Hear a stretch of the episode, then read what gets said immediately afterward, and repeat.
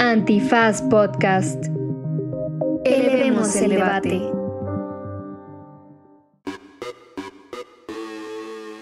Buenos días, buenas tardes, buenas noches, bonita madrugada o cualquiera que sea el inicio de año que esté usted viviendo en estos momentos. Y en esta ocasión en Derecho Remix hablamos sobre eh, esta propuesta que hizo la jefa de gobierno Claudia Sheinbaum sobre las becas a la infancia y todo el que se dio sobre todo en redes sociales eh, de si todos y todas las niñas deberían de tener esta beca independientemente de sus calificaciones. Y también hablamos sobre Djokovic y su la pues cómo le negaron la entrada a Australia y después le dijeron que sí, porque sí, porque no, y si aún no es responsable para vacunarse, todas estas cosas que trae en torno al caso del tenista Djokovic.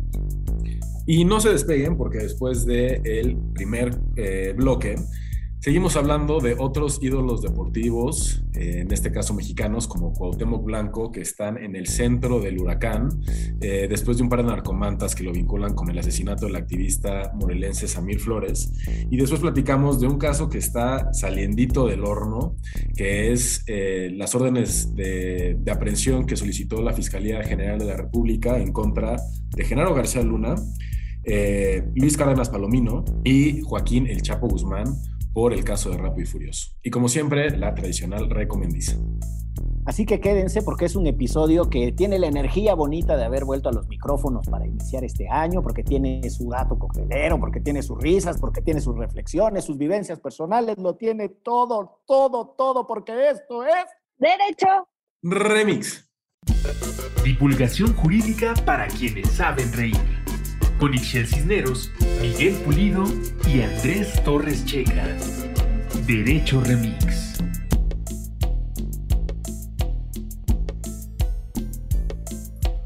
Bienvenidos una vez más al año 2020, que se repite y se repite hasta que se acaben los tiempos. Oh. ¿No la viste? Gran serie, gran serie. Bueno, Ixel sí entiende de lo que estoy hablando. Gran. No le he visto. Lo está pasando otra vez. O como el Día de la Marmota, ¿no? O el Día de la Marmota, sí, también. El Día de la Marmota. Gran película. Gran Híjole, película. pero sí ve Dark, ¿eh? O sea, si no la has visto, de verdad, sí, vela. Tú y quienes nos escuchen, véanla. Y amantes de la ciencia ficción tienen que ver Dark. Es una gran serie. Es una Bueno. gran serie. Eh, Oigan. se siente. Pues no quiero dejar pasar eh, esta reunión en los micrófonos una vez más en confinamiento por razones de precaución. Esperamos que estén ustedes y sus familiares librándola, esquivando el virus y si por cualquier razón se contagiaron, pues que simplemente eh, estén en camita reposando y que nada esté pasando a ningún sobresalto. Este, pero decía, no quería desaprovechar la oportunidad de verles nuevamente para mandarles un saludo y mis mejores deseos para el año que inicia. Feliz 2022. Sí, puras vibras bonitas. Este, esperemos que, como bien dice Miguel, nos estén escuchando y estén saludables. Y si no, si en este momento están pasando por algún contagio o, o algunos de sus familiares, puras buenas vibras. Esperemos que esto pronto acabe por amor a Dios. Si les toca vacuna, no duden en ir a formarse, es importante. Ya hay varias gráficas por ahí que muestran que son útiles, entonces cuidémonos todos y hagámoslo responsable. Sí, y aprovechando que Ixchel decía esto de vibras bonitas, la verdad es que el año pasado terminamos con mensajes muy, muy generosos de las personas que escuchan Derecho Remix, compartiendo que ocupábamos un lugar especial en su corazón. Así que quiero aprovechar también para agradecerles a quienes son Patreon de manera muy particular, porque con su aporte hacen posible no solo que Derecho Remix, Estética Unisex, No se dice provincia, Banal, eh, sigan existiendo, sino que además sumemos otros podcasts a la barra de Antifaz como La cuarentena de nunca acabar, uno que prontito debutaremos que se llama La espera, este, y me falta por ahí otro, Pioneras. Y Señoras jóvenes y fabulosas. Señoras jóvenes. Se estrenará pronto. Entonces, eh, entre los Patreons, quienes escuchan, quienes comparten en redes, de verdad, no sean díscolos ni timurates, eh, aflojen el comentario en redes. En serio, ayuda un montón a que otras personas conozcan de nuestros podcasts de la barra de Antifaz. Y así vamos construyendo esta comunidad bonita, llena de puros pensamientos positivos tal como lo dijo Chelagüera. Y los que no están llenos de pensamientos positivos son los personajes que se pusieron súper, eso sí se pusieron bien díscolos, les entró la envidia así rabiosamente y no querían que el gobierno de la Ciudad de México le diera becas a nadie y criticaron el incremento de las pensiones de adultos mayores de Andrés Manuel López Obrador y de, todo se pusieron locochones, este, eh, un grupo de opinólegues, eh, o algunos de ellos profesores de la H institución, esa no es H institución, de la institución en donde eh, le sacaron las colegiaturas a los papás de Checa. Ay, sí, tiene su cosa H a veces. pues sí, la jefa de gobierno, ¿se dice gobernadora o jefa de gobierno? Yo no sé. La jefa de gobierno de la Ciudad de México. La señora Claudia Sheinbaum. La señora Claudia Sheinbaum anunció una beca a estudiantes de educación básica, es decir, primaria, eh, niños y niñas entre más o menos 6 y 11 años. Pero la cosa que levantó el enojo de Carlos Mota es que la beca está pensada como una beca universal. Es decir, todos los estudiantes y todas las estudiantes que estén cursando primaria pública en la Ciudad de México van a recibir una ayuda. En realidad la van a recibir sus papás y pues pueden hacer con ese dinero lo que quieran. Comprar útiles, comprar un mejor lunch para la escuela, el uniforme, pagar otras cosas que no tengan que ver con la escuela, pero que ayuden para la casa, quién sabe. Y la gente se puso medio, medio intensa diciendo que estas becas universales fomentaban la mediocridad, eh, porque entonces ya no va a haber incentivos para que las y los alumnos saquen mejores calificaciones. Y ese es un poco el meollo del asunto. Ay, Dios mío. Ahora, sí hay un tema de discusión en el diseño de políticas públicas muy viejito, respecto a la focalización y los derechos universales, ¿no? que también hay que reconocer que no es menor. Eh, los recursos públicos son escasos, la presión fiscal que tienen los estados modernos es muy alta, por presión fiscal me refiero a que las necesidades de gasto son muy superiores a los ingresos que tienen y ningún gobierno se anima a hacer una reforma fiscal progresiva porque les tenemos mucho miedo a los millonarios y porque los multimillonarios son muy traviesos y sacan su dinero de distintos países y encuentran la manera de no pagar impuestos. Pero bueno, al margen de eso, eh, es un hecho que la manera en la que los estados distribuyen lana para quienes más lo necesitan versus una noción general de derechos, lo que se conoce como el acceso universal a los derechos, es un debate eh, que está sobre la mesa. Sin embargo, no creo que ese fuera el debate que abrieron eh, en este contexto los colegas, sobre todo en Twitter, que fue donde yo lo vi, eh, porque de lo que se quejaban no era de si las transferencias por la vía de las becas eran focalizadas o no, sino de si los niños iban a ser flojos porque recibían sus papás una beca, ¿no? Y sin entender que hay un problema muy grave de deserción escolar. Pero además eh, hay un grupo de la oposición que está pidiendo también este salario mínimo, este ingreso mínimo universal para todas y todas las, las personas este, que están laborando, digamos, ¿no? Y sería un poco lo mismo, ¿no? O sea, es como darle este, este ingreso mínimo universal a todas las personas independientemente de si supuestamente sean muy capaces o no capaces en su trabajo, para que tengan un bienestar, para que todas y todos podamos tener un bienestar mínimo y de ahí partir y, y ya cada quien poderse desarrollar, que te alcance para lo mínimo y después partir y poderte desarrollar. Entonces, volvemos a lo mismo con, la oposición, que por cierto Carlos Mota fue mi ex jefe, yo no sé qué bien me deje parada esto en este momento. Em, este, pero eh, no entiendo el, en principio con, la propuesta del ingreso universal, no entiendo la, la, diferencia, o sea, por qué tendría que ser distinto cuando ellos lo proponen y por qué tendría que ser distinto cuando integrantes del gobierno actual lo proponen. Pero em, en mi caso, eh, la neta, eh, yo la pasé muy mal con mi mamá, madre soltera en mi infancia, y nos hubiera venido cabrón, ¿no? Una lanita para comprar los uniformes y los útiles. Este, y, y yo sí, eh, ya más tirada a la secundaria fui alumna de puro 10 super ñoñaza, pero en la primaria no tanto, ¿no? Entonces no me hubiera tocado esa, esa beca, pero sí la necesitábamos, lo, cual no significa que yo no sea eh, una buena alumna o yo no haya querido estudiar, o, o sea, simplemente había días que no teníamos ni para el camión y entonces no podía ir a la escuela porque no teníamos para el camión. Entonces, más bien creo que va para allá ese, ese, ese tipo de apoyos y, y al final volvemos a esta historia desde el privilegio en el cual eh, me, los debates estos en Twitter me recuerdan mucho a lo de la huelga de la UNAM, ¿no? Cuando querían subir las cuotas en el 99-2000 y que muchas personas decían, ay, pero van a pagar 100 pesos, ¿no? O sea, este, por una educación vas a pagar 100 pesos. Y es, pues sí, güey, tú tienes 100 pesos para pagar, pero hay gente que no tiene los 100 pesos, más lo que te cuesta el camión, más lo que te cuesta este, la comida, más, etcétera, etcétera, etcétera. Y eso le va a truncar su educación a esta persona. Tú estás hablando desde tu postura, el cual te permite decir, yo puedo pagar 100 pesos sin bronca por una educación este, en la Universidad Nacional Autónoma de México, puedo pagar mi transporte, mi comida, mis libros, lo que sea, pero hay gente en este país que no. Entonces estamos otra vez hablando desde cierto espacio y además nada más tratando de atacar, que volvemos a lo mismo que es lo que sucede en las redes sociales y por lo cual, por cierto, me separé bastante este diciembre, este, feliz de, Twitter sobre todo. Yo, yo lo que diría ahí, y es algunos datitos interesantes, eh, en realidad México tiene una cobertura casi universal de educación primaria.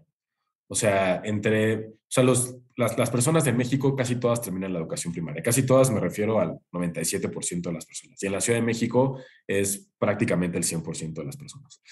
Eh, eso es muy interesante cuando empezamos a ver qué va pasando después, porque ya para la, para la secundaria el promedio es como de 86%, es decir, casi todos los mexicanos siguen terminando la secundaria.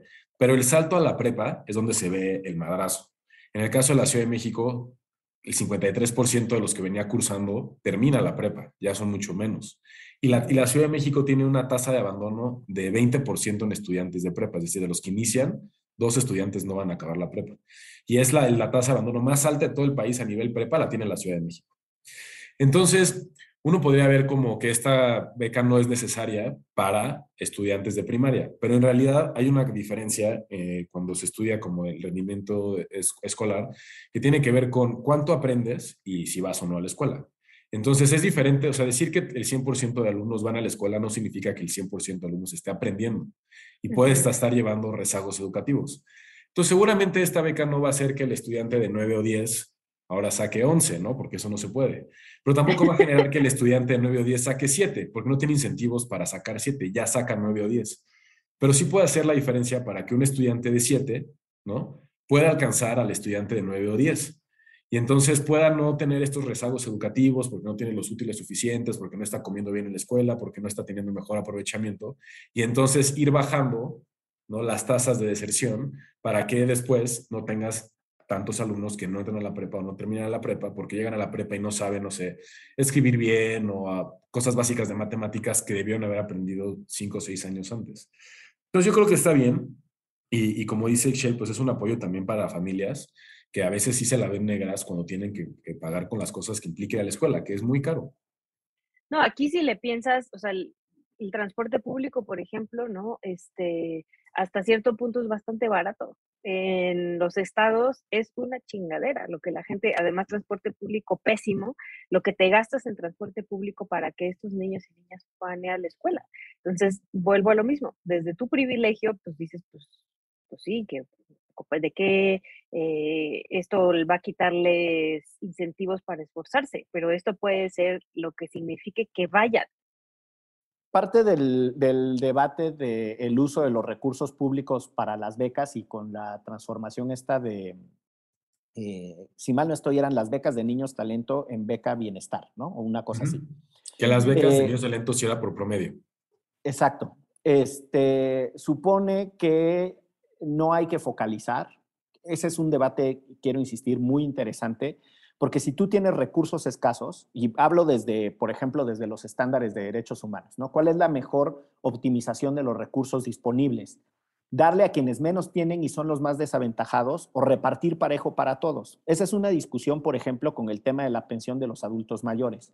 ¿Por qué las señoras fufurufas eh, que heredaron 400 millones de dólares de Polanco van a recibir una beca de adulto mayor que no necesitan, ¿no? Porque es universal, versus eh, darle un poquito más de dinero a personas en una situación económica desaventajada.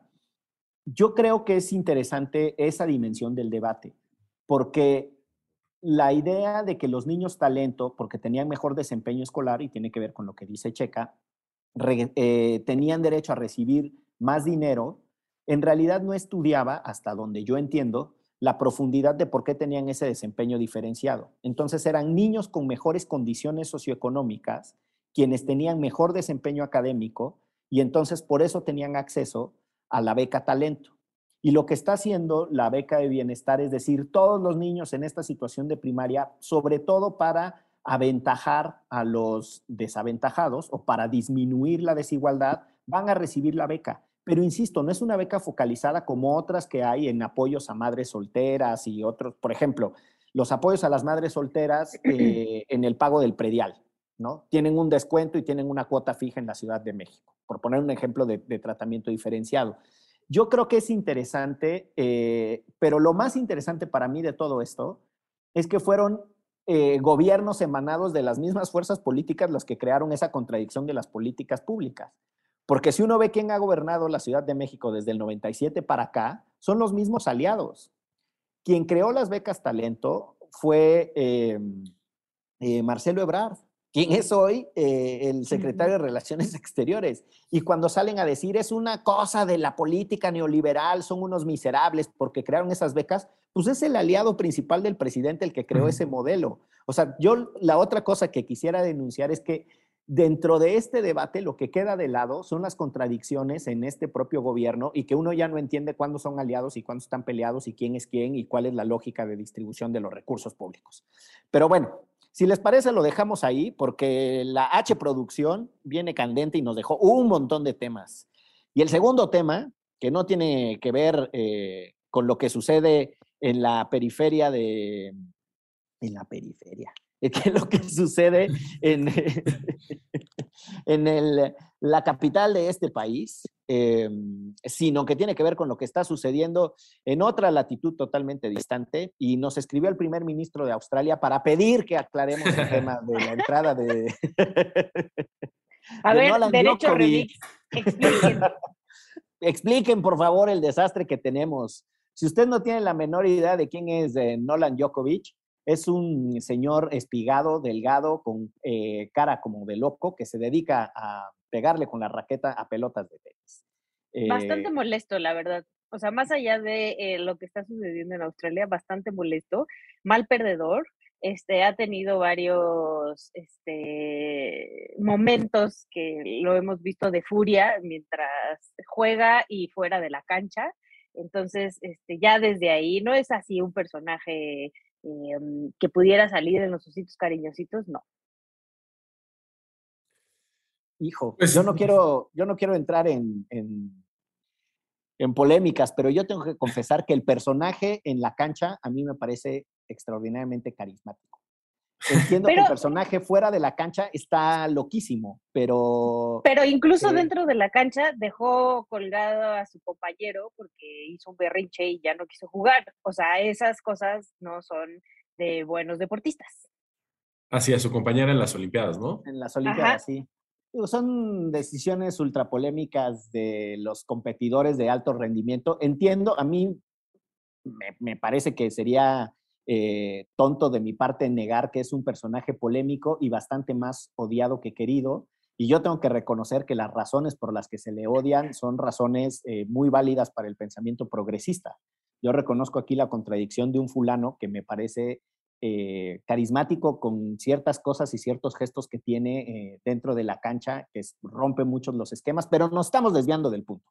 La cosa es que este señor es declarada y decididamente antivacunas, eh, y pues nada, que hizo declaraciones respecto a su preferencia a no vacunarse y después viajó a Australia, en donde se lleva a cabo uno de los cuatro torneos más importantes de tenis. Y esto es importantísimo entenderlo, porque eh, Australia es uno de los países que más duro confinamiento ha tenido y fue uno de los países que mayor control tuvo sobre la propagación de la pandemia. Entendiendo que además en una isla es durísimo cuando pasan cosas de propagación de, pandemias, ¿no? O sea, los problemas de salud pública en los lugares que son eh, aislados eh, se pueden convertir en una hecatombe, ¿no? Se pone culerísimo. Entonces, el gobierno de Australia fue rudísimo y tiene uno de los programas más agresivos de aislamiento y llega este fulano que había dicho que no se iba a vacunar, llega diciendo, pues vengo con una de las excepciones que permite el torneo inscribirme y riájale que lo agarran en el aeropuerto y que lo meten así a, la salita, ¿no? Como cuando los gringos te dicen, a ver, este, tú, ven para acá, al cuartito, ¿no? Y que se lo quedan ahí eh, retenido por numerosas horas hasta que llegaron sus abogados y le consiguieron que lo pasaran a un hotel. Entonces empezó el drama legal hasta un juez intervino y para cuando usted esté escuchando esto, el estatus jurídico del señor Djokovic es que ganaron sus abogados a las autoridades migratorias australianas y todo parece indicar que jugará el abierto de Australia y hará los berrinches que con toda razón Ixchel Cisneros denuncia porque sí son de muy mal gusto. Que aparte es el campeón vigente del Australian Open. Sí. y eh, además con este, si gana este, este, superaría a Rafael Nadal y a otro tenista que no me acuerdo cuál es, ah, en como los que tienen más este, torneos ganados, ¿no? O sea, están empatados los tres y si gana este, con este lo superaría. Entonces, por eso además es como súper importante al respecto.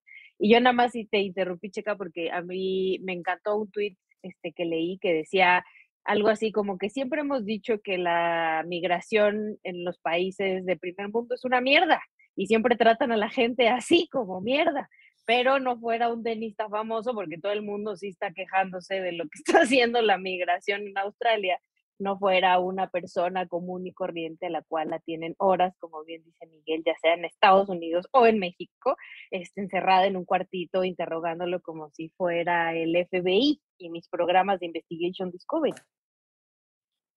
Y que, bueno, en realidad por haber llegado al país sin haber cumplido como la normativa este, eh, migratoria, pues le pudieron haber incluso impuesto una sanción de negarle la entrada dentro de tres años, que es algo que llega a pasar con bastantes migrantes que entran de manera irregular y que no están con los papeles en regla.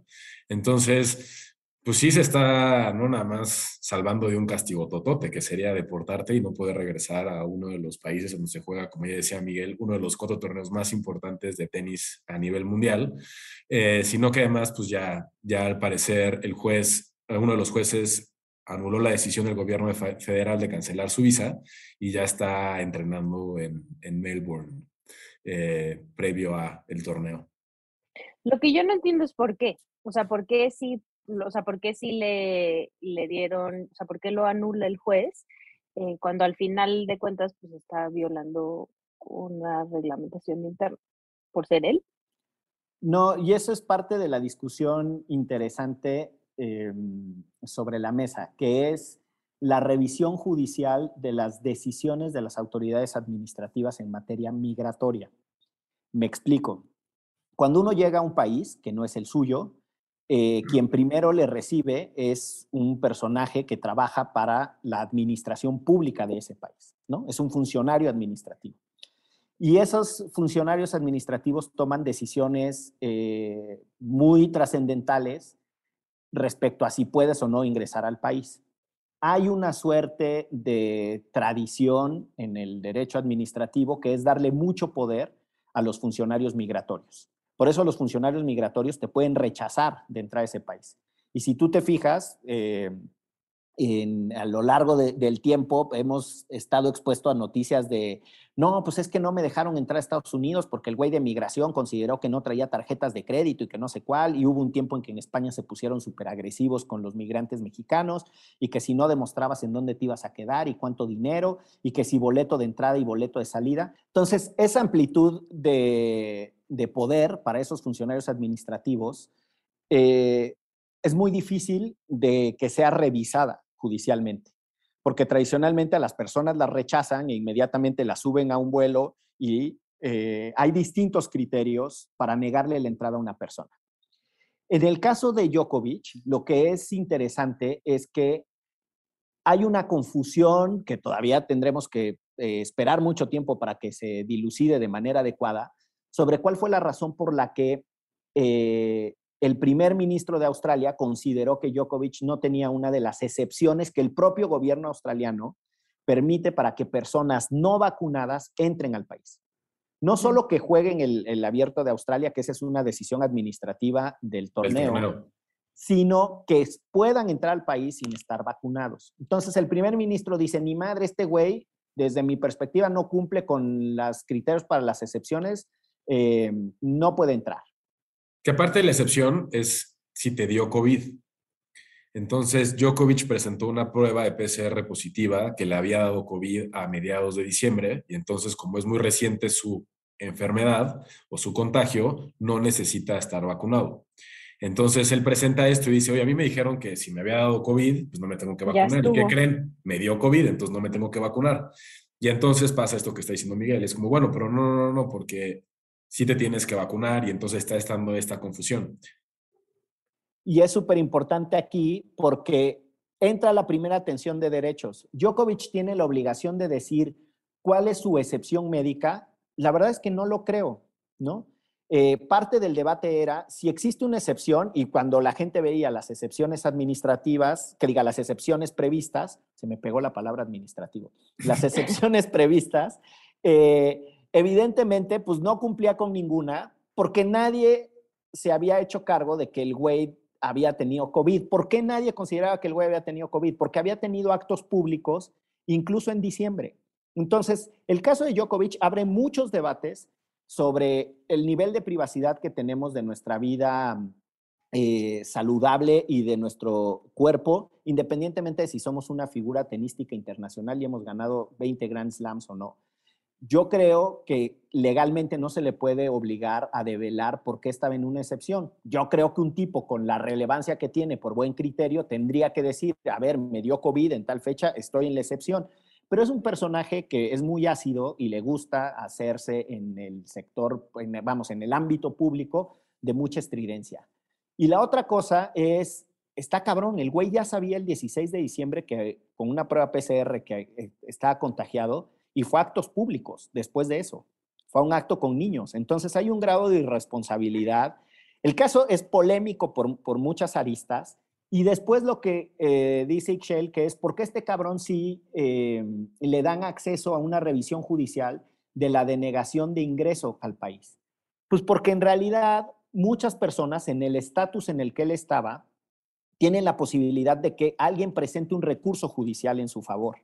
Lo que sucede es que los migrantes pobres tradicionalmente no conocen a ningún abogado que pueda presentar un recurso judicial en su favor. Ni tienes para pagarlo, mano. No, exacto, y el Estado nunca se los provee, porque el Estado le da asistencia jurídica gratuita a los nacionales o incluso a personas que ya que hayan ingresado de manera legal al país o a personas que incluso hayan pasado la frontera, pero no tienen acceso a la eh, asesoría judicial o jurídica gratuita los inmigrantes que están incumpliendo con una normatividad regulatoria de ingreso. O sea, es un temazo. La verdad es que el caso Djokovic da para revisar un montón de aristas que van desde la revisión judicial de las decisiones administrativas de las autoridades migratorias, el extremo poder y la altísima discrecionalidad que tienen los burócratas migratorios, la cantidad de tropelías y de injusticias que se cometen. Yo tengo amigos que venían a México con sus vacaciones pagadas y todo, y un cabrón de la aduana, de la aduana, de la de migración no los dejó entrar,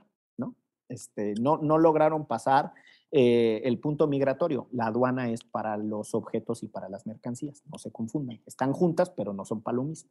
Entonces, sí hay, hay un montón de cosas ahí. A mí me da un miedo pagar, pasar a migración de verdad, qué cosa tan horrible es. O sea, aunque cumplas con todo, tengas este visas, dinero, hotel, todo, todo, qué terror el momento es en el que entras a migración y te empiezan a hablar, sobre todo en Estados Unidos y en Europa, porque también los europeos se las gastan. Incluso nosotros eh, nos fuimos alguna vez, dos amigos y yo a Europa y a uno de mis amigos en Alemania no le selló su pasaporte el culero alemán de entrada sabiendo que cuando saliera iba a ser un pedo. Y, y, además, evidentemente, lo hizo con el que tenía el estereotipo del más mexicano de los tres, ¿no? Y desde el principio con una actitud súper racista, súper clasista en su contra. Y, y, y, con razón nos da miedo la banda, como dices, Miguel, que, que, que le dan un chingo de poder para muchas cosas. Yo nomás añadiría dos cositas. Una, que también es un caso que tiene una dimensión diplomática súper interesante. Eh, Djokovic no es cualquier persona en Serbia, así es como la, la persona viva más importante del país. Eh, salió el primer ministro a acusar casi casi de, de, terrorista y criminal y de tener secuestrado a, a Djokovic, al gobierno de Australia. Eh, los papás, el papá de Djokovic también es como todo un personaje dentro de la política en Serbia, que es casi como una suerte de farándula slash influencer y, la verdad es que de repente el país estaba también como al tanto de qué le están haciendo a, su, a nuestro connacional, ¿no? ¿Qué les pasa? Y de las anécdotas del aeropuerto, eh, bueno, a mí una vez me detuvieron, tenía 16 años y estaba llegando a Canadá y iba como a un campamento de verano y así como a mejorar mi francés, todo ñoño y pues de todos me hicieron preguntas a mí de si este, llevaba marihuana o no y si fumaba este, Y una vez, eh, digo, porque esto pasa en el norte global, pero también pasa en otros países. Y la verdad, México no es muy querido en Centroamérica. Y en no, un pues viaje no. que hice con mi hermano, eh, hicimos un viaje por Centroamérica y cuando cruzamos a Nicaragua en autobús, híjole la que nos pasó, ¿eh? Si algún día quieren ir a Nicaragua este, y llevan su pasaporte mexicano, espérense que la, o sea, la, la, preguntiza en aduanas va a estar buena. Llegamos a, entramos al país, íbamos en un autobús, había gente de otras nacionalidades, había un argentino, había una, había otra mexicana, eh, había unos españoles, y a los únicos güeyes que tuvieron fueron a, a, mi hermano y a mí, y a la otra señora mexicana. Pero la otra señora mexicana, muy sospechosa, la verdad. Digo, aquí apoyamos al, al connacional, lo que tú quieras, pero esta señora iba viajando sola con un tremendo maletón, o sea, un maletón de esos que exceden el equipaje. Yo creo que ahí había unos 30 kilos de algo. Y estábamos mi hermano y yo ahí sentados en, en, la oficina de aduanas, la bandera del Frente Sandinista de Liberación Nacional, el ventilador de estos eléctricos, y nos hacen pasar y nos preguntan a qué se dedican, en qué trabajan, no sé qué. Y, y pues ya yo le digo, no, pues trabajo, en ese momento trabajaba en la UNAM y mi credencial de trabajador y mil cosas. Y tu hermano, no, pues este güey estu estudia, su credencial de la universidad.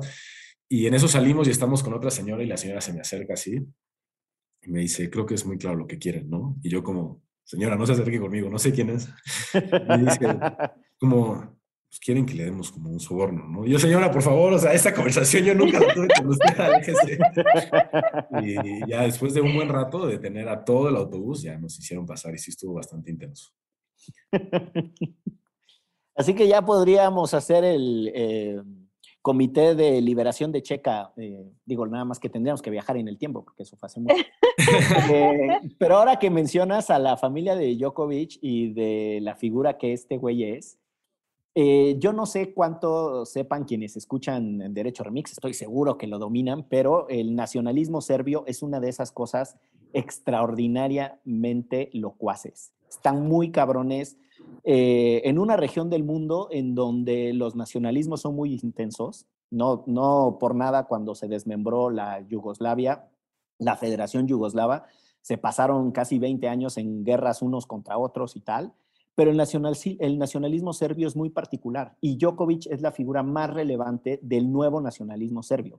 Eh, y piensen, o sea, que además, o sea, los serbios siguen muy orgullosos de Radovan Karadzic y de, de Slobodan Milosevic. O sea, que si no saben quiénes son, son los dos güeyes que fueron a dar al Tribunal de la Haya por los crímenes atroces de guerra en, en la, durante la guerra serbio-bosnia, ¿no? O sea, el gobierno eh, de los serbios cuando tomaron control de la pedacería de la Yugoslavia era nacionalista, radical, extremo, son bien duros y son creo que el único país del mundo que su fiesta nacional es la fecha en la que perdieron una guerra. O sea, nosotros tenemos el 5 de mayo, de, ¿no? que celebramos la batalla, la batalla de Puebla de una guerra que perdimos, pero ganamos la batalla.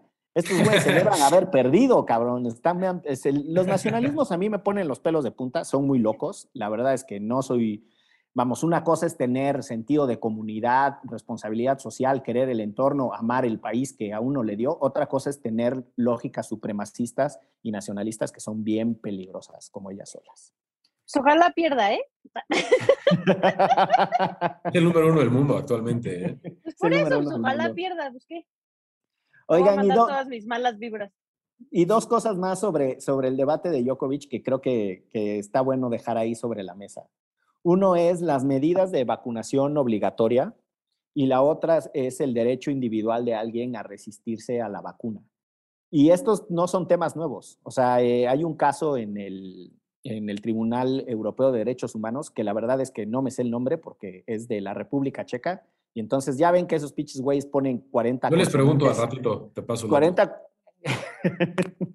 No, Checa, de la República Checa, no de, no de ti. ¿Tú crees que se llama República Checa por coincidencia? Se llama República Checa por mi familia.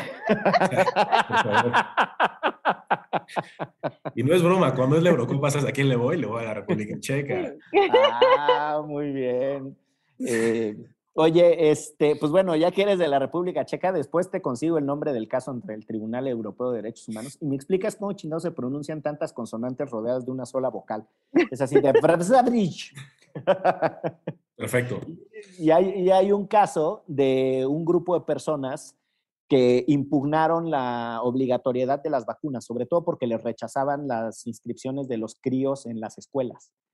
Y la neta es que ese caso es muy bonito porque el tribunal le dice, a ver, gente, no se pongan locas, que les hayan puesto una multa de unos cuantos euros porque ustedes no quieren vacunar a sus hijos y que no se los reciban en las escuelas, no significa que los estemos obligando a que se vacunen porque además pinches irresponsables, porque la, la, bla, bla, bla. Entonces, el tribunal termina resolviendo que el balance entre el derecho individual a, a hacer contigo y con tu familia hasta cierta edad de los niños lo que quieres con el interés superior del niño y con el acceso a los avances médicos, ese balance está en que te pueden poner una multa administrativa y te pueden negar el registro de la escuela al niño, cosa que ya es bastante polémica que le nieguen la educación al niño. Pero ese caso se complementa con otro que, llevó Ucrania, bueno, un ciudadano ucraniano ante el Tribunal de, Europeo de Derechos Humanos, en donde ahí sí la vacuna era obligatoria. Ahí llegaban y ¡pum! Ahora le va para adentro al cuerpo. Y esa, hay que decirlo, yo, yo creo en las vacunas, yo creo personalmente que está muy mal y muy desinformada y es muy irresponsable la gente que no se vacuna, pero también creo que nadie tiene derecho a meterle a otro en su cuerpo lo que sea, ni la interrupción forzada de los embarazos, ni las, eh, las esterilizaciones forzadas, eh, ni nada que tenga que ver con el cuerpo eh, y por supuesto pues las vacunas tampoco pueden ser fuera de consenso o, o, de una manera obligatoria que no sea esta que más o menos les estoy describiendo. Híjole, yo sí conozco. Y además creo que en este contexto todavía me parece más poco solidaria la gente que no se vacuna y, entiendo lo que dices, Miguel, de su derecho que tienen como tal, pero también entiendo que, por ejemplo, en Estados Unidos nos contaba una amiga mía checa que tienes que entrar a cualquier lugar público con ya con tu certificado de vacunación en algunos estados, ¿no? Pero es eso, pues entonces no entras y ya, ¿no? Y la cosa, la cosa acá, pues es que la banda no se vacuna y entra a todos lados y, y, creo que más allá de lo que les pueda pasar a ellos y a ellas específicamente, en este contexto en el que estamos actualmente, sí me parece muy poco solidario lo que hacen, eh, muy poco, o sea, no pensar en comunidad, no pensar en otras personas a las cuales este, les puede afectar más que a ti, ¿no? Porque además esto de, no, yo como bien, si yo hago un chingo de ejercicio y me tomo mi gimnasia todas las mañanas y soy vegana, este, pues la neta, ajá, tú, pero la señora que te vende las quesadillas en la esquina puede ser que no y que tenga una comorbilidad y que la contagies y que se muera y no estás pensando en eso, ¿no? Entonces, este, yo me acuerdo que al principio cuando mi hijo, el más grande, estaba chico, sí me pedían en la cartilla de vacunación en la escuela para poderlo este, inscribir y ahora ya no, ya no es obligatoria la, cartilla de vacunación este, a los niños acá en las escuelas, pero en este contexto específico sí me parece que el derecho colectivo va más allá. Hasta la Buna le piden su certificado de vacunación para poder bañarle en Petco. Exacto. Afirma.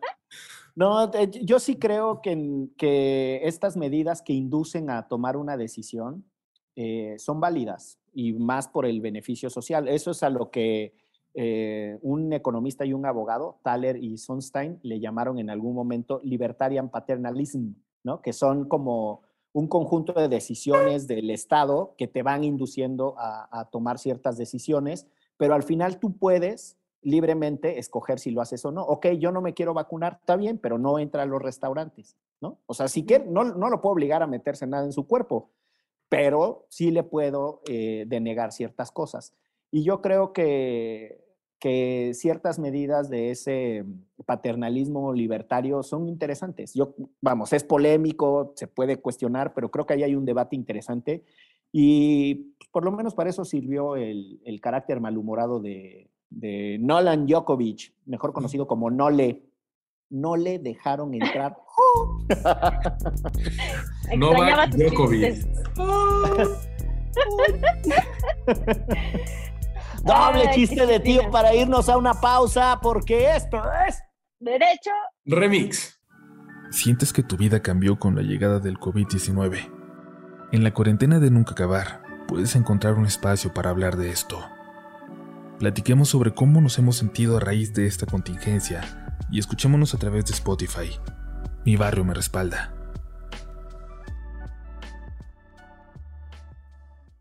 Regresamos a Derecho Remix. Eh, creo que nos alargamos un poco en este primer bloque, pero estuvo bueno, les extrañábamos, la verdad. Este, y también extrañaba, por lo menos personalmente, a mis compañeros. Así que. ya nos haremos a papachos ahora que estamos que estemos vacunados, porque nosotros sí nos vacunamos, como no. Este, pero bueno, vamos a continuar con rapidísimo con unos otros dos temas que traíamos acá en lista.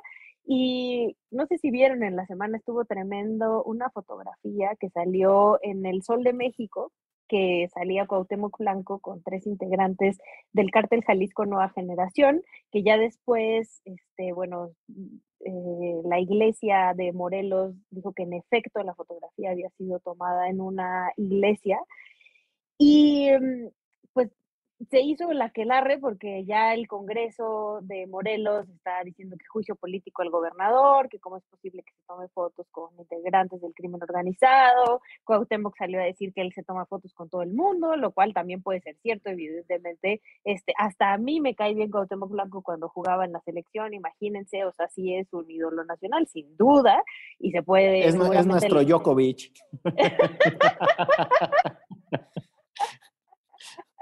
Djokovic, este, jorobadito, porque hasta así le dijeron, le dijeron. quisiera Djokovic ser tan grande.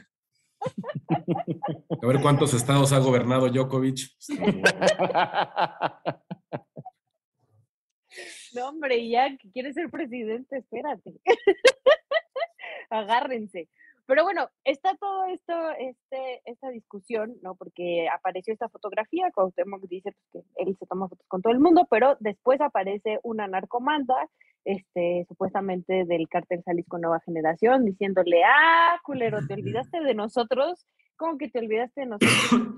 Nosotros, la iglesia nos ayudó a pactar, ¿no? O sea, como diciendo que esa fotografía la iglesia había sido mediadora para que pactaran em, entre el cártel Jalisco Nueva Generación y el gobierno de Cuauhtémoc Blanco. La verdad es que está muy densa la, la, manta. Empieza con una emblemática frase que dice, aquí se rompen los acuerdos, jorobado hijo de tu puta madre. O sea, no hay... Hay nada más. Hay, nada más. Pero también lo interesante de esto es que eh, la, narcomanta y todo este embrollo, lo que señala es que Cuauhtémoc Blanco quería como levantar su estatus respecto a, López Obrador, ser más cercano a él, quedar bien con él, y que entonces, eh, pensando que AMLO iba, iba, a visitar Huesca, eh, justo para levantar una consulta respecto al proyecto Integral Morelos, que incluye esta termoeléctrica y un acueducto, eh, que antes de que llegara López Obrador ahí, eh, que fueran como aceitando un poco las aguas y que quitaran del camino a quienes eran incómodos. Entonces, la narcomanta sí vincula o señala que, lo, que el asesinato de Samir Flores, un, activista importante de esa zona, eh, pues fue más bien una una orden o un favor que le hizo el crimen organizado a Cuauhtémoc para quedar bien con López Obrador. Y la verdad es que es una acusación brutal.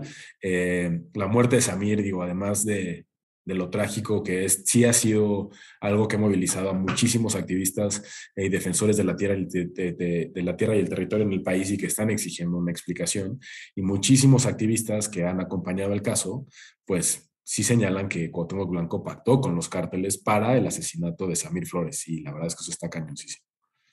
Uno de los temas más densos del capitalismo voraz que vivimos es la, perdonen ustedes, la fusión entre actores criminales y poderes fácticos económicos eh, y que hacen algo que se le conoce en la academia que estudia los conflictos sociales por la tierra y el territorio, como la terciarización de la violencia.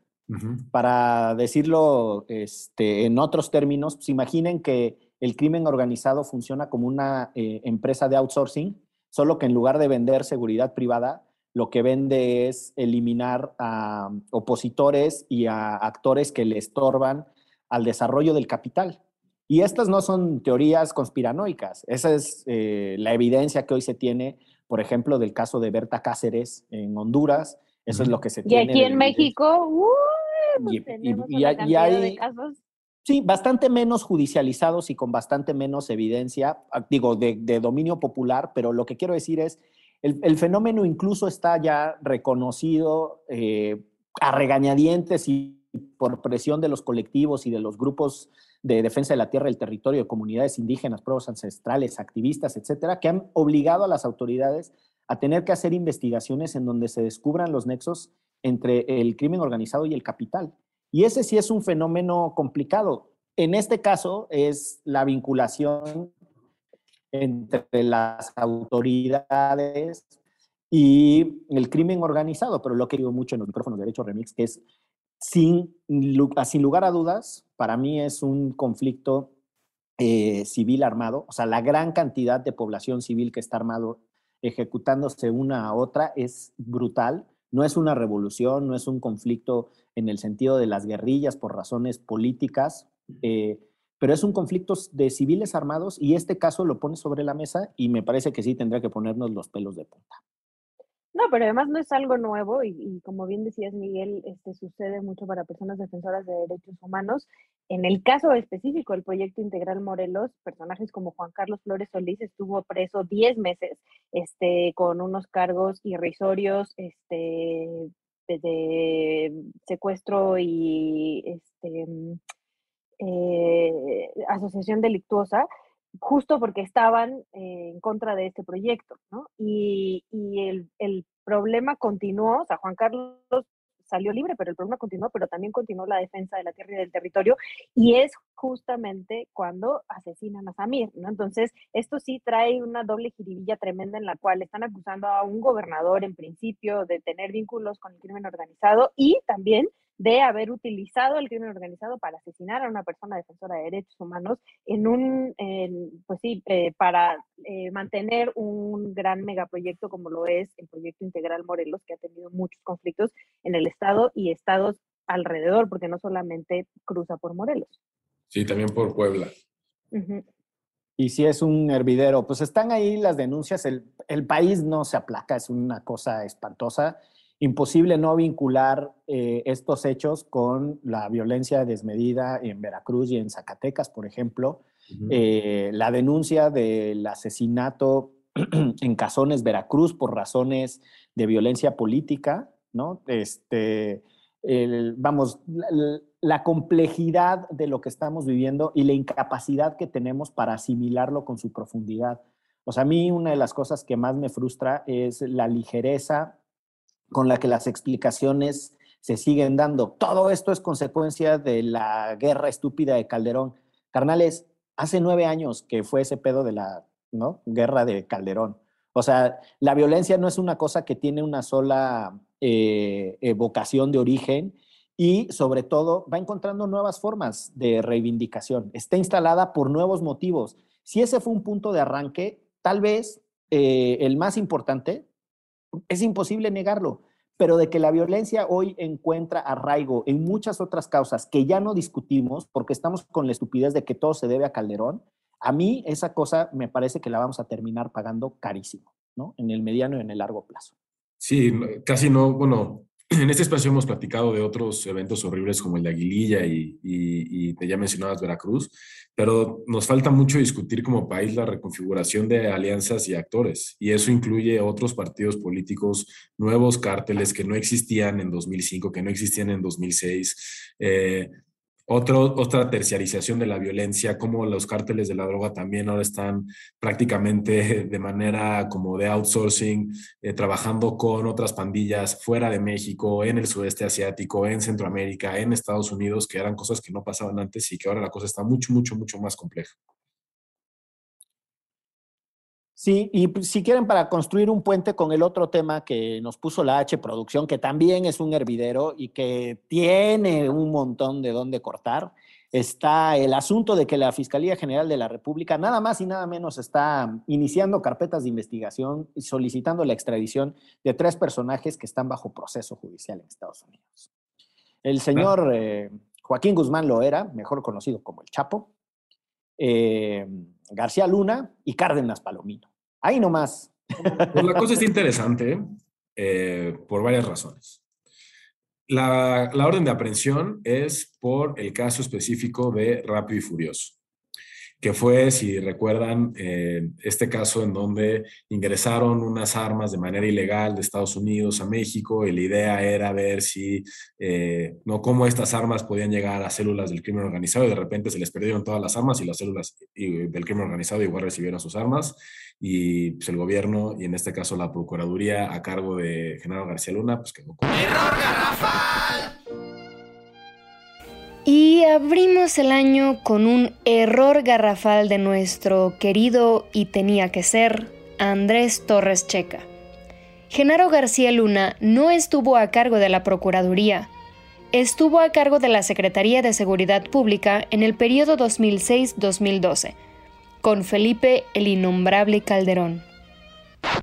Entonces, desde 2014, me parece, este colectivo que se llama Desarma México, que incluye, entre otros, a el buen Sergio Aguayo, eh, han estado empujando para que se sepa qué es lo que pasó con esta, este tráfico de armas y quiénes son las personas involucradas y pues saber mejor eh, cómo es que se da esta colusión, si es que existe y si existía en la entonces Procuraduría con eh, los vendedores de armas en Estados Unidos y los, los cárteles de la droga aquí en México.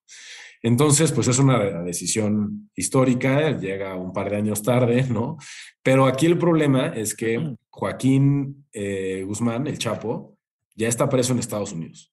Eh, Genaro García Luna tiene un proceso abierto en Estados Unidos y Luis Cárdenas Palomino tiene un proceso abierto en Estados Unidos por casos distintos a Rápido y Furioso. Entonces aquí la tensión es si el interés mexicano es suficiente para traer a estos cuates acá a México y abrir un proceso que le interesa a México, pensando que el de Estados Unidos no es tan importante, y también con la experiencia ahí de lo que pues, fue el papelón de Cienfuegos que Estados Unidos tenía una investigación abierta en contra del general Cienfuegos, México dijo, oye, pásamelo a mí, yo también tengo algo de interés que preguntarle, y que cuando pisó Tierra Nacional le dijeron, bienvenido a México, esta es tu casa, por favor, este, no olvides comprar en el duty free un tequila porque seguro lo extrañaste. Entonces, ahí la, la confianza que tenga Estados Unidos en regresarlos, pues va a ser difícil, y esto puede ser nada más un boletín de prensa, ¿no?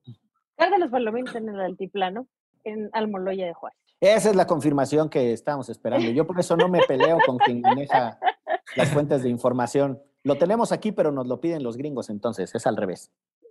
Desde julio del 2021 está en el altiplano en Almoloya por el caso Florence Cassés, acusado de tortura. Y los gringos nos lo están pidiendo por otra cosa, que bien dice Checa, que fue lo primero que le estalló eh, derivado del caso de, de García Luna y bien, anduvo prófugo un ratito, ¿no? Este, fulanazo ese Cárdenas Palomino, que por lo demás, nada más para que vean cómo son las cosas, era el jefe de seguridad de TV Azteca, ¿no? Eh, o sea, después de que dejó sus cargos en el gobierno mexicano, en las instituciones de seguridad pública de este país, se hacía cargo de la seguridad del señor eh, Ricardo Salinas Pliego que por lo otro personaje, otro personaje, amigo y cercanísimo del señor presidente. Así que, como les gusta hacer eh, a los del soberano, ¿no? Que hacen su análisis para la 4T, ah, sí, ahí está la alianza clara, ¿no? O sea, nada más alguien tiene un vínculo y entonces ya construyen una historia de complot. Fueron a comer al mismo lugar y ya. Son parte del proceso neoliberal destructor. Pero bueno, creo que en todo caso, el, el, asunto está en dos ejes. Uno, el que dice Checa. Si México tiene capacidad para ejercer presión de manera digna y creíble frente al gobierno de Estados Unidos para decir que tenemos un interés jurídico para procesar personas y que por tal razón nos las devuelvan, ¿no? Y cuáles son los grados de cooperación que se pueden obtener después de lo que sucedió con Cienfuegos. Pero lo segundo es a la inversa. ¿Qué tienen los gringos sobre esa misma operación? Que hay que recordar que en su momento Alejandro Poiré negó que el gobierno mexicano hubiera dado autorización, que por lo demás involucra a Medina Mora, ¿no? Cuando era procurador general de la República, y que en Estados Unidos incluso le significó un escándalo a Obama. Hay, hubo unas eh, audiencias en el Congreso de Estados Unidos en donde le dieron durísimo, pero durísimo a las autoridades del gobierno de Obama por el ridículo que fue cruzar armas de manera ilegal y que se les perdieran. Es que es un desastre. Y no solo eso, después se demostró que esas armas fueron utilizadas en ataques eh, gravísimos cometidos por el crimen organizado mexicano. O sea que mal por todas contra, incluso contra propios este, integrantes de la DEA. O sea, mataron a sus propios este, integrantes de la DEA que estaban en México con sus propias armas, con su propio operativo válgame. O sea que está fea la cosa, está chunda. Y pues con esa nota de así, de semibajón, nos vamos de este primer episodio de Derecho Remix. Vamos con una recomendación, la primera recomendación. Por favor, vamos con la primera recomendación del 2022. Arránquense porque los quiero escuchar para no quedarnos con ese tono bajilocuente. Yo la verdad es que así como el país está tremendísimo, les recomiendo que hagan lo que hice yo y hice en vacaciones, pero lo pueden seguir haciendo aunque sigan trabajando y escuchen y vean cosas divertidas. Este, entonces me puse a ver en Netflix cosas como Blow Away, que es un programa de cerámica y de artistas que hacen vidrio soplado. Es una competencia de vidrio soplado. Son tres este, son tres temporadas, de verdad, no se, la, no se van a arrepentir, está buenísimo, buenísimo, buenísimo, buenísimo, se los juro. Y si todavía les sobra tiempo, vean también Academia de Chocolate, que también es una temporada con el maestro chocolatero del mundo mundial y, es igual eh, una competencia de chocolateros. Suena difícil que me entretenga, pero te prometo darle una oportunidad al del Dale una oportunidad. suena terrible, pero puede ser que Verdad, de verdad, verdad de Dios, verdad de Dios. Dale una oportunidad. Yo tengo dos recomendaciones que también están en Netflix. Una que a lo mejor digo, yo llego tarde a este programa y chance aquí ya hay muchos fans de la serie eh, Better Call Saul, que es el spin-off de Breaking Bad pero la empecé a ver ahorita en diciembre y está espectacular. Eh, no tienen que haber visto Breaking Bad para entenderle, aunque si ya vieron Breaking Bad seguro lo van a disfrutar mucho como yo lo estoy disfrutando. Tiene todos los elementos eh, derecho remixeros. La serie trata de un abogado que no es tan bueno y está intentando armarla y entonces batalla entre la legalidad y la ilegalidad. Pero vale mucho, mucho la pena, está divertidísima. Y la otra es una película de Paolo Sorrentino, eh, un director italiano, que quizás esté compitiendo en los Oscar, que se llama Fue la mano de Dios, y, también la encuentran en Netflix. Mira tú las cosas. Yo vi muy poquito de adultos porque como conviví mucho con mi sobrino en las vacaciones, me fleté todo lo que ve él. Entonces, eh, una de las dos cosas que vi es, fue La mano de Dios, de Sorrentino. Y la otra que vi es El poder del perro y me pareció eh, muy bonita. Este, vi otra que no me acuerdo ahorita cómo se llama, algo, ya estoy como Peña Nieto que no sabe los nombres de los libros, algo del bartender y de, Dickens, este, que también me gustó, está muy bonita, sale Ben Affleck y trata sobre un muchacho que quiere ser escritor, su mamá quiere que sea abogado, eh, termina yendo a Yale, es medio autobiográfica, son, si mal no estoy, son, son las memorias de Meringer, un periodista muy destacado de Estados Unidos que entre otras cosas, ha ganado el Pulitzer y que escribía en el New York Times. Y pues esa está mi recomendación para este inicio de año, desde el confinamiento, por razones estrictamente de precaución. Ya no lo vivimos con pánico, lo vivimos con alegría y con responsabilidad, así como cuando mi mamá me llevaba a misa de niño. Yo nunca lo pude vivir con alegría cuando me obligaba a mi familia a ir a misa, pero bien por ti. Solo me duró muy poquito ir con alegría y responsabilidad a misa. Después me les puse medio ateo, pero bueno, ese es otro tema. Así que vámonos con este inicio de año en este bonito podcast. Gracias a todos por escuchar. Sigamos haciendo comunidad. Dejen sus temas en redes. Y eh, pues esto fue. ¿Derecho? Remix. Divulgación jurídica para quienes saben reír. Con Ixel Cisneros, Miguel Pulido y Andrés Torres Checa. Derecho Remix.